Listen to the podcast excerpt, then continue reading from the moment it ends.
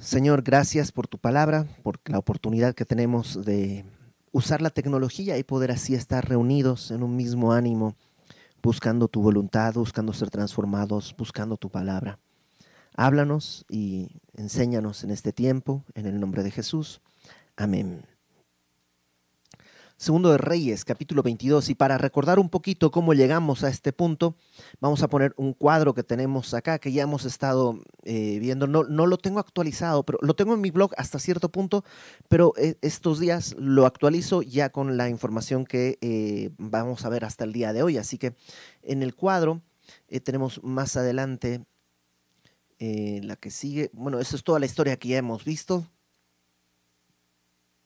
más, más, más, uno más y nos quedamos acá. Eh, Ezequías, bueno, si quieres en el anterior, Ezequías fue este rey que hace una restauración del templo, quita los ídolos, eh, limpia todo, eh, pero al final iba, él iba a morir y Dios le dice, vas a morir, pero él le ruega y Dios añade 15 años. Y en ese periodo de 15 años viene su hijo. Por otro lado, Oseas es el último rey del reino del norte. Entonces vamos a la siguiente lámina. En la siguiente lámina ya no tenemos el reino del norte, ya tenemos solamente el reino de Judá o reino del sur.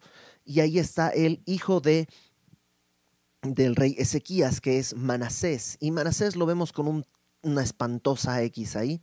Reinó 55 años, fue muy largo. A lo mejor alguien dice, pero ¿por qué si fue tan malo vivió tanto? ¿No debería Dios quitarle la vida a los malos y darle la vida a los buenos? En Manasés es un gran ejemplo de, nosotros. Él eh, reedificó los altares y la idolatría que había antes. O sea, su padre había limpiado Jerusalén de los altares y Manasés los reedificó. Tiene una X, fue un mal rey. Ese es, el, la calificación de su reinado. Puso ídolos en el templo de Dios, pero al final de su vida, estando preso en Babilonia, invocó a Dios y Dios lo restauró. No solamente lo, le guardó la vida, lo restauró como rey y ya como rey él se dedicó a limpiar todo lo que había hecho antes, a adorar a Dios y em, a pesar de su arrepentimiento, para él fue tiempo de arrepentirse, pero para la nación ya no hay tiempo. Para la nación del reino de Judá, el juicio ya es inevitable. Y Manasés es un ejemplo de nosotros. Nosotros éramos, eh, pues estábamos muertos en nuestros delitos y pecados y, y, pues fuimos alcanzados por su misericordia. Manasés muere y queda como rey su hijo, eh, eh, dice ahí Amón, y que fue igual, mal rey, siguió el ejemplo perverso de su padre, pero dice la palabra que no se arrepintió. Lo mataron y a su muerte va a venir Josías. Y Josías lo tenemos ahí con una, con una, una marca de, de aprobación, porque es lo que vamos a comenzar a ver el día de hoy en el capítulo 22. Entonces, capítulo 22 de Reyes dice, cuando Josías comenzó a reinar era de ocho años y reinó en Jerusalén 31 años. Comenzó muy joven, ocho años, era un niño. No sé si te imaginas cómo puede ser eso. No te imaginas, mi, hijo ya no tiene ocho, ya está más, pero no sé, no me animaría a que mi hijo dirigiera mi casa. Pero le tocó, su padre muere, entonces él comienza a reinar y su padre fue un hombre perverso no se arrepintió, caminó en, la idolatría. A pesar de ser rey de Judá, descendiente de David, se parecía más a Jeroboam, ¿te acuerdas? El que inauguró todo este, este camino de reyes perversos en el reino del norte. Y, pero fíjate, en el versículo 1 se nos da un, un único dato mm, biográfico extra. Dice, el nombre de su madre fue Gedida, hija de Adaía de eh, Boscat e hizo lo recto ante los ojos de Jehová y anduvo en todo el camino de David, su padre. No, evidentemente David no es su padre biológico, es su, antecesor, su, su antepasado. Y dice que anduvo en el camino de David, su padre, sin apartarse a derecha ni a izquierda. ¿De dónde sacó el ejemplo? ¿Cómo es que Josías dice, va a ser un buen rey y va a andar en el camino de Dios y va a estar como David. David no fue perfecto, pero su corazón fue para el Señor. Y así va a ser Josías. No va a ser perfecto. La próxima semana vamos a ver algunos problemas que él tuvo. Pero, pero caminó delante de Dios e hizo lo recto ante los ojos de Jehová. Esto de eh, sin apartarse a derecha ni a izquierda, me, o sea, yo sé que quiero llegar al Señor. O sea, sé que mi meta, ¿no? Puestos los ojos en Jesús, el autor y consumador de nuestra fe. Yo sé que eso es lo que quiero. Pero sinceramente, yo no puedo decir que en mi vida no me he apartado. Es como la carretera a Ciudad de México. No es una línea recta. Hay todo un tramo de curvas. Al final sí se llega, pero hay todo un tramo de curvas y en muchos sentidos yo veo mi vida y digo, puchica, yo sí, sí me, me como zigzagueado. Y, y, leyendo esto estos días digo, oh, por lo menos que ya haya pasado esta parte y que de aquí en adelante sí pueda caminar sin apartarme a derecha y a izquierda. ¿Qué, qué propósitos de, para el próximo año? Que no sea un camino tan zigzagueante. Sí, al final el Señor nos va a llevar a su presencia pero ¿es necesario tanto zigzag?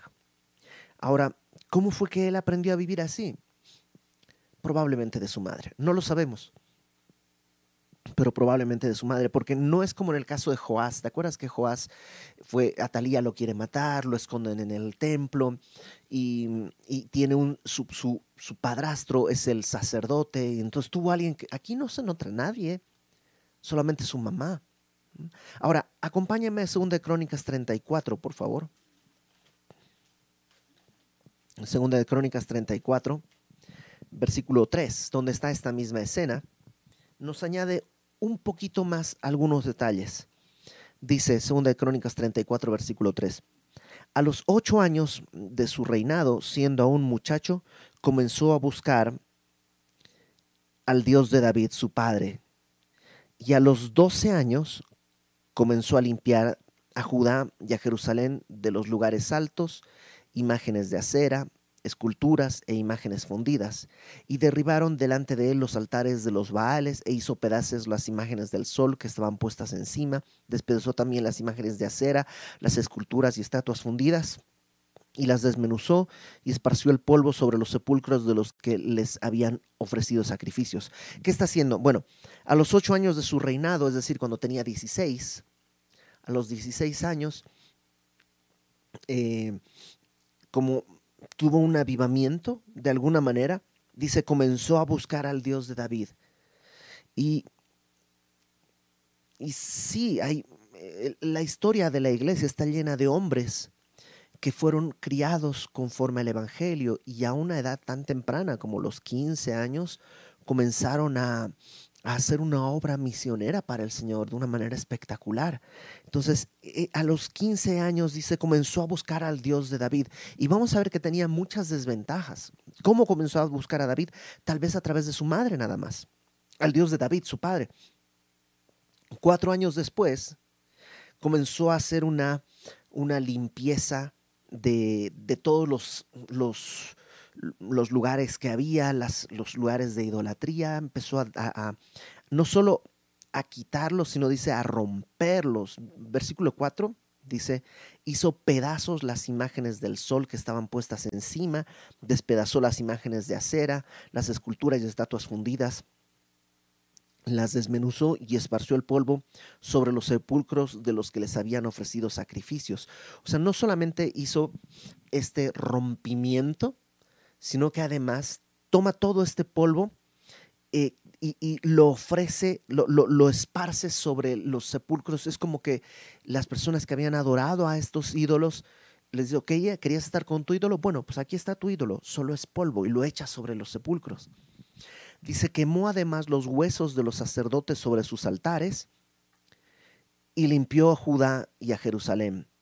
O sea, eh, había sacerdotes de estos altares y los, pues los sacó de sus tumbas, los quemó y Verso 6. Lo mismo dice hizo en las ciudades de Manasés, Efraín, Simeón y hasta Neftalí y en los lugares asolados alrededor. Y cuando hubo derribado los altares y las imágenes de acera y quebrado y desmenuzado las esculturas y destruido todos los ídolos por toda la tierra de Israel, volvió a Jerusalén. Entonces fue por todas partes, Manasés, Efraín, es ni siquiera es territorio de Judá. Eso era lo que ya no existe el reino del norte, pero ese era su territorio. Y entonces es como que dijera, bueno, ahí ya ni siquiera es Israel, eso ya es Asiria, pero hasta ahí se fue y quemó los altares y destruyó todo. Y volvió a Jerusalén. Dice en el versículo 8 ahí, a los 18 años de su reinado, después de haber limpiado la tierra y la casa, dice algo que vamos a leer en eh, nuestro pasaje que es Segunda de Reyes. Entonces, Segunda de Reyes 22.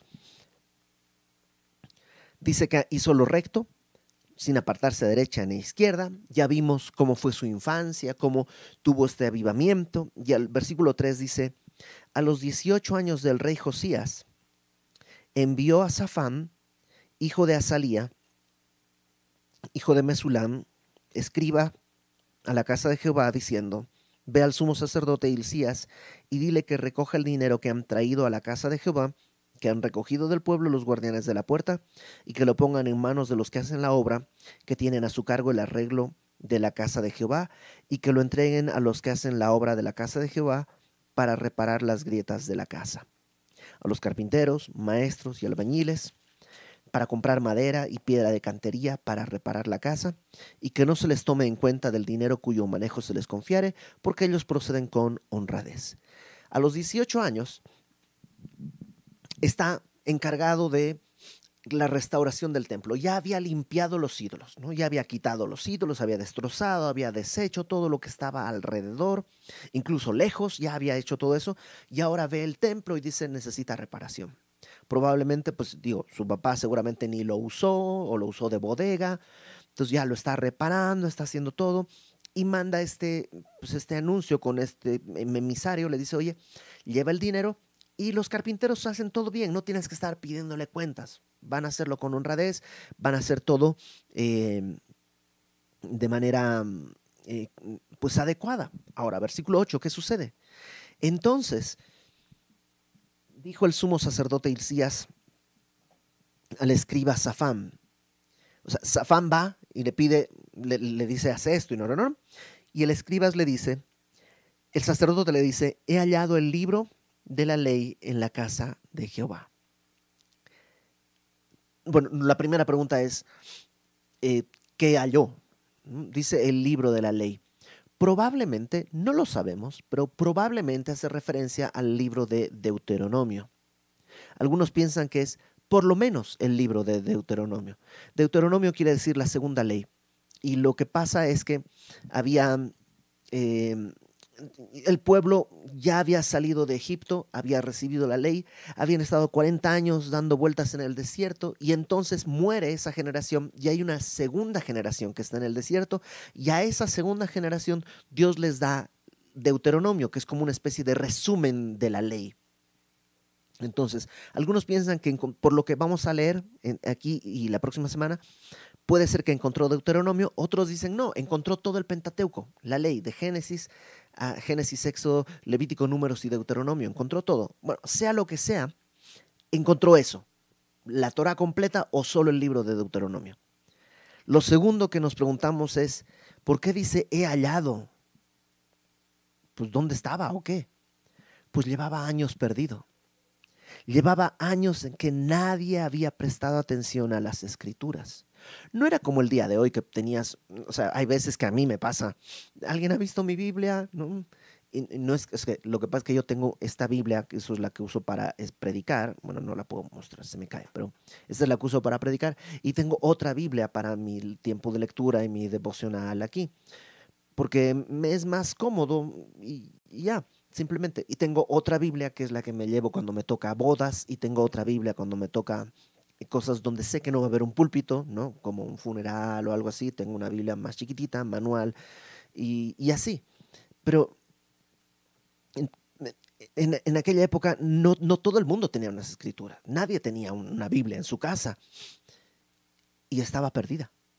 Y de pronto, pues escombrando escombrando el, el, el templo, dicen, ah, mira, encontré algo valioso. No sé si alguna vez has encontrado cosas valiosas que pensabas que estaban perdidas o que no... Ni, recién encontré unos videos y unas fotos y, dije, ah, caramba, no, no recordaba que estaba esto ahí. Ahora, imagínate la ley. Imagínate que por 70 años no había, no, no hay nadie en México que tenga una Biblia. Que por 70 años nadie ha leído la Biblia. ¿Cómo estaría la sociedad?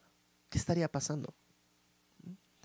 Entonces le dicen, hemos encontrado el libro de la ley en la casa de Jehová, en el templo. Hilcías ¿no? dio el libro a Safán, el sacerdote se lo da al escriba, y dice que lo leyó.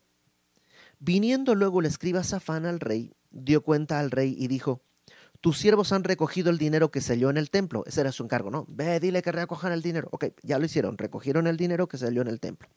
Lo han entregado en poder de los que hacen la obra, que tienen a su cargo el arreglo de la casa de Jehová. Asimismo, el escriba Safán declaró al rey, diciendo, el sacerdote Hilcías me ha dado un libro. Y lo leyó Safán delante del rey. Ojo, todo esto que hizo este, eh, Josías, de tirar los, los altares y todo eso, lo hizo sin la dirección de la ley. Entonces, ¿cómo supo? Es que Dios puso en nuestro corazón eh, hay parte de, nuestra conciencia que todavía, digamos que lleva, como cuando agarras un vaso y se queda un poco tu huella en el vaso, cada uno de nosotros tiene parte de la ley de Dios en nuestro corazón. Sabemos de manera natural bueno y malo hasta que empieza el mundo, nuestro propio pecado, empieza a corromperlo y ya se borra y, ya nuestro corazón se entrega al mal. Pero lo hizo así. Ahora, aunque si te das cuenta, por esta especie de, llamémosle, instinto espiritual, puede destruir altares, no puede construir su vida. Para construir su vida necesita la palabra. Y entonces viene este sacerdote, eh, bueno, el escriba, y le dice, me han dado este libro, y dice que lo leyó. ¿Cuánto tiempo habrá leído? Bueno, si es Deuteronomio no es tanto, si es todo el Pentateuco son varias horas, pero se sentó a escuchar. Y, y vamos a ver el inicio de un avivamiento. Y todo avivamiento comienza con la palabra.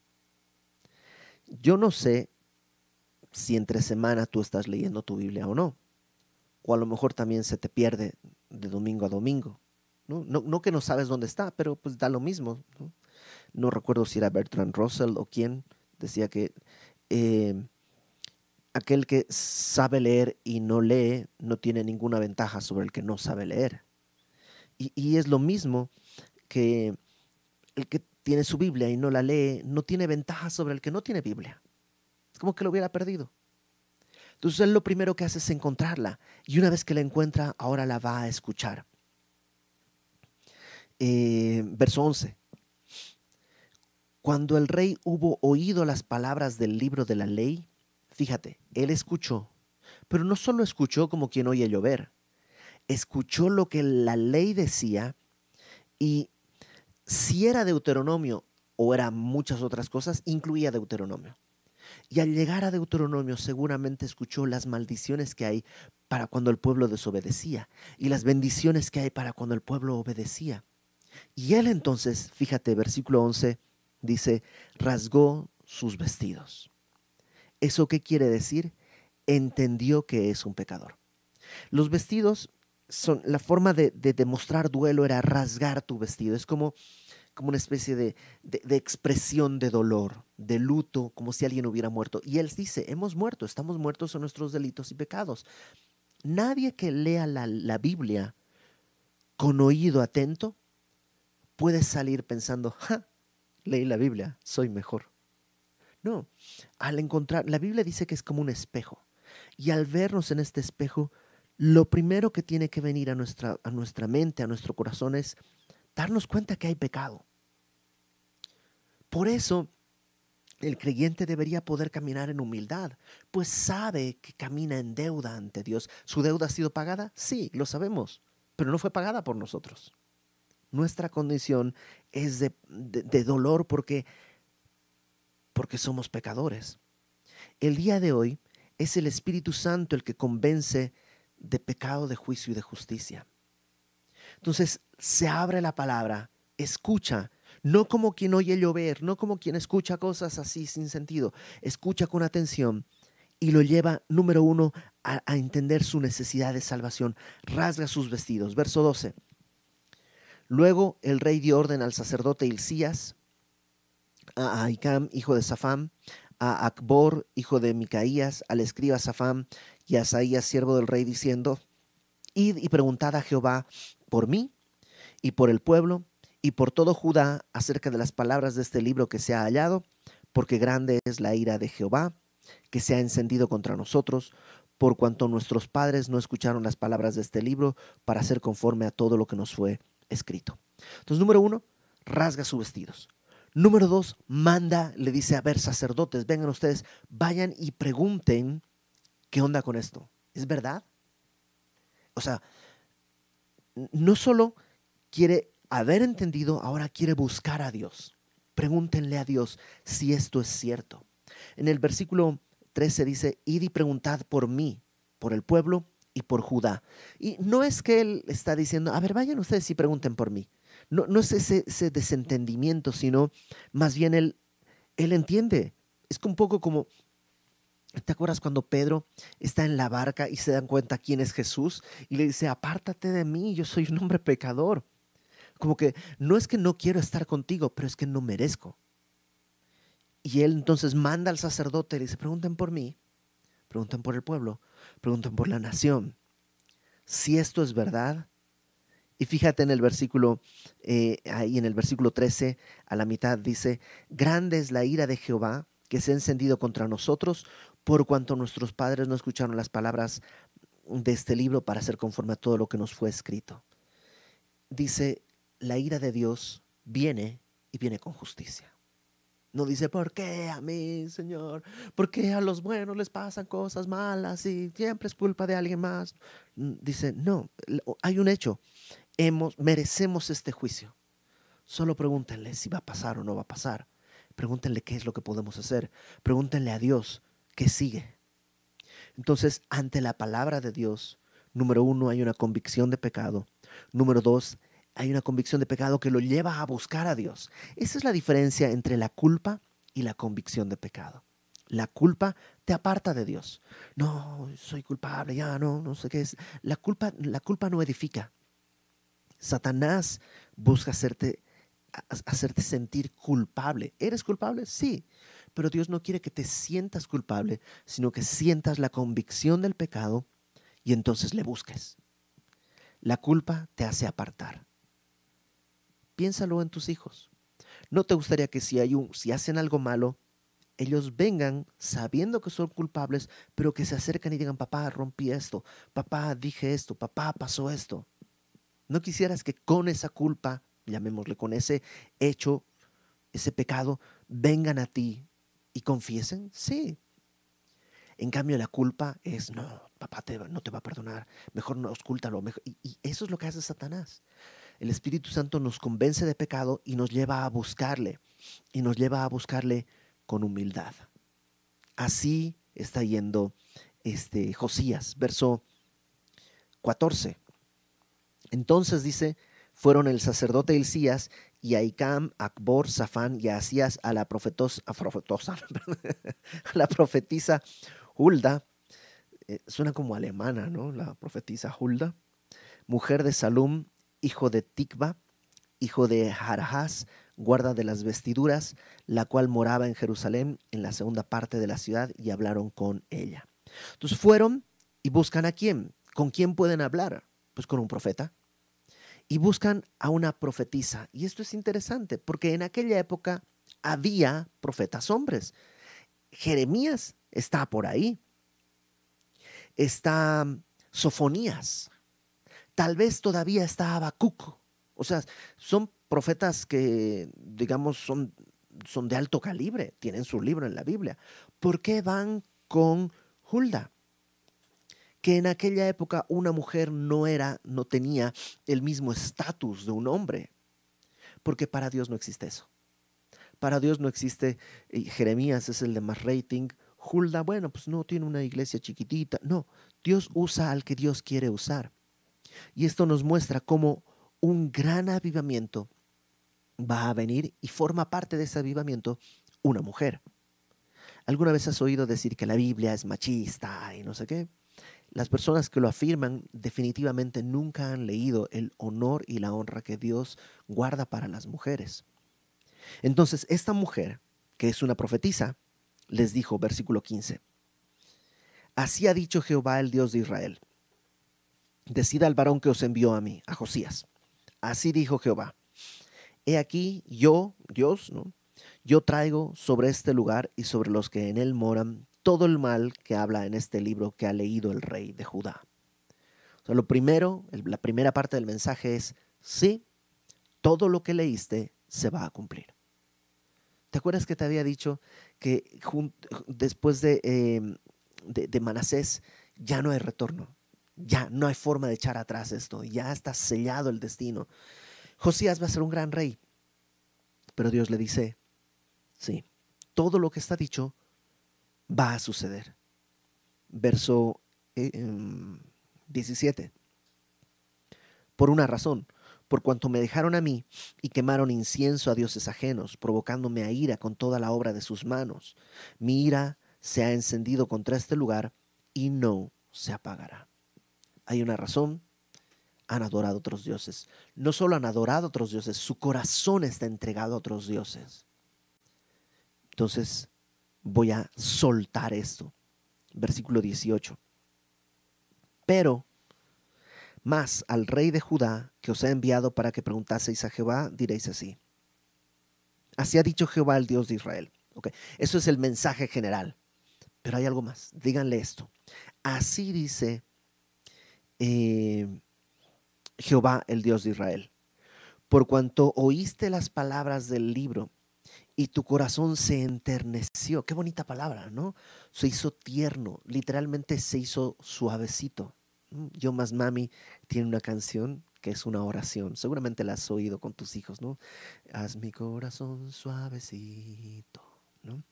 Y, y eso pasó con el, el, el, corazón de, de, de, Josías. Cuando escuchó la palabra, no endureció su corazón, sino que se enterneció.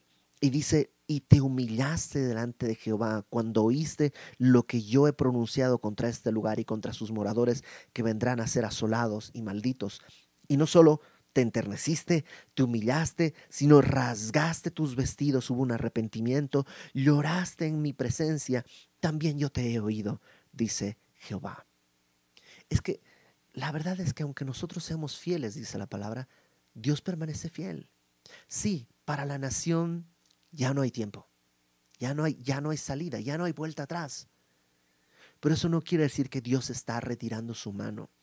Josías escuchó la palabra, abrazó lo que Dios dijo, no endureció su corazón, sino lo hizo suave para ser moldeado, se humilló delante de Dios, rasgó sus vestidos, oró, Dios dice, te he oído. Por tanto, verso 20, he aquí, yo te recogeré con tus padres y serás llevado a tu sepulcro en paz. Y no verán tus ojos todo el mal que yo traigo sobre este lugar. O sea, sí va a suceder, no hay vuelta atrás, pero no va a ser en tu tiempo, no va a ser en tus días. Tal vez el juicio no se puede detener, pero Josías por lo menos de alguna manera lo retrasó. Esto va a ser después de la muerte. Tú vas a morir, vas a morir em, y, no vas a ver todo esto. El juicio de Dios es imparable. Es imparable. Está escrito. O sea, el capítulo Apocalipsis, que es un libro fácil de entender, porque tiene su propio bosquejo divino, en el capítulo 1, versículo 19. Apocalipsis, el capítulo 6 al 19, es la gran tribulación y es la ira de Dios derramada sobre un mundo pecador que lo ha rechazado. Eso está escrito, va a suceder. Puede suceder hoy, puede suceder mañana. Pero podría ser que la vida de uno esté retrasando el tiempo del juicio. Retrasando, permíteme usar esa palabra, no postergando el tiempo del juicio para dar tiempo que se arrepientan. Ah, si me preguntas a mí, yo quisiera que venga el Señor hoy y nos lleve. Pero, pero sé que hay gente que todavía no conoce del Señor. Hay gente que yo conozco y estimo y que no conoce de Dios. Señor, entonces todavía no, tantito. Pero, pero está todo tan caído y tan podrido que tiene que venir el juicio. Pero, pero ¿qué tal que, que lo podemos retrasar? Josías pudo haber dicho, ok, entonces yo no lo voy a ver. No. Entonces no va a pasar en mi tiempo. Órale, va, perfecto. Entonces si no va a pasar en mi tiempo, pues vivamos tranquilos y hagamos las, pues, sigamos haciendo lo nuestro y total, ya Dios dirá. Podría haber tomado esa actitud, pero no va a tomar esa actitud. Fíjate el versículo 20, voy a volver a leerlo. He aquí yo te recogeré, le dice Dios a Josías, con tus padres y serás llevado a tu sepulcro en paz, y no verán tus ojos todo el mal que yo traigo sobre ese lugar. Y ellos dieron al rey la respuesta. Em, y el rey lo escucha y no se queda de brazos cruzados. ¿Qué es lo que hace? Lo que veremos en el próximo capítulo, la próxima semana. Así que nos vemos la próxima semana para que veamos qué es lo que va a hacer Josías. Pero creo que el día de hoy lo primero que Dios quiere mostrarnos, y es, nuestra última enseñanza en miércoles del mes, es que todavía hay tiempo. Sí, tal vez el juicio es, el juicio es seguro, pero todavía hay tiempo. A lo mejor has extraviado tu Biblia, tal vez no físicamente, tal vez sabes dónde está. Está en la cajuela del coche, como cada domingo, de donde la saco para ir a la iglesia y donde la meto hasta el siguiente domingo. Tal vez, pero hoy puedes volver a encontrarla. Y no solo leerla, sino leerla, escuchar y abrazar lo que dice. Y que eso te lleve a buscar a Dios. Y eso te lleve a caminar en una actitud delante de Dios. No sé tú, pero yo quiero que el próximo año sea diferente en mi vida. Yo sé que ante los demás todos aparentamos una, tenemos una, ni siquiera es un personaje, tal vez no es ni a propósito, pero pues sí, nos portamos de cierta manera, pero en lo íntimo, cuántas cosas, cuántos pecados se han cultivado, cuántas áreas donde no he barrido, ahora tienen moho y telaraña en mi corazón. Y quiero que lave, que como un río que, o sea, que arrase con todo. Y no hay otra manera, porque sí, podemos tomar decisiones. Josías tomó decisiones importantes. Josías limpió todo, pero no podía construir. Y destruir es solo la primera parte. Hay que después edificar. Y lo veremos con más detalle la próxima semana, porque Josías se manda hasta Samaria. Pero eh, no va a pasar si no prestas oído a las palabras de la ley si no buscas a Dios. Y si en este buscar a Dios no, no abrazas lo que Dios te dice. Si seguimos como despreciando su consejo. Todavía hay tiempo. Todavía hay tiempo. Tenemos esta noche. Yo no sé si el Señor va a regresar a la medianoche, pero todavía son las nueve. Todavía tenemos unas horas. O sea, todavía hay tiempo. Entonces dice Hebreos si escuchas hoy su voz, no endurezcas tu corazón. Que sea un corazón blandito, tierno, para humillarnos delante de Dios. Y a lo mejor el próximo año puede ser distinto. Vamos a orar. Señor, anhelamos un avivamiento, en nuestra vida, un avivamiento en nuestro corazón. Y entendemos que tú vas a usar tu palabra. Pon en nuestro corazón hambre, una sed profunda de tu palabra, de tu consejo.